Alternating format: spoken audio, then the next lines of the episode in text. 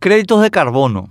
Hice dos entrevistas en Mesa por ABC TV. La primera al senador Patrick Kemper de Hagamos, autor del proyecto de ley de créditos de carbono cuya audiencia pública está planteada para mañana lunes. El pasado viernes 17. La segunda al ingeniero Rodrigo Musi, Concertación, coautor del programa de la concertación sobre el crédito de carbono que se presentó esta semana que pasó, el jueves 23, sobre el tema créditos de carbono. Se denomina créditos de carbono al mecanismo establecido por el protocolo de Kioto, por el cual un contaminador puede comprar la disculpa por su contaminación a un no contaminador, propietario de bosques, por ejemplo, que logra así rentabilizar sus tierras improductivas. La transición de los bonos de carbono un bono de carbono representa el derecho a emitir una tonelada de dióxido de carbono. Permite mitigar la generación de gases de efecto invernadero, beneficiando a las empresas que no emiten o disminuyen la emisión y haciendo pagar a las que emiten más de lo permitido.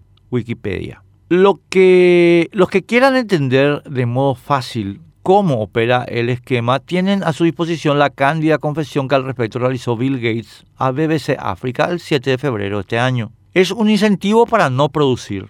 Los que produzcan contaminando pueden mitigar su producción pagando a los que no produzcan para que no produzcan o para que dejen de producir. Este esquema pone en riesgo la fuente de trabajo de todos los paraguayos dedicados a la actividad agropecuaria, cerca de 2 millones de compatriotas, porque otorga a los propietarios de tierra la oportunidad de obtener renta por no trabajar. Ellos podrán seguir obteniendo beneficios, algunos mayores beneficios, a condición de dejar de producir, de dejar de generar fuentes de trabajo, de cerrar fuentes de trabajo. Ni el senador Kemper ni el ingeniero Musi pudieron desmentir esta consecuencia necesaria del proyecto que impulsan. Están invitados ambos a desmentirla cuando quieran. Pero además, el proyecto enajena nuestra soberanía porque deposita en organismos globales la medición de las emisiones vendibles, por lo que puede perfectamente ocurrir lo de Holanda o Nueva Zelanda.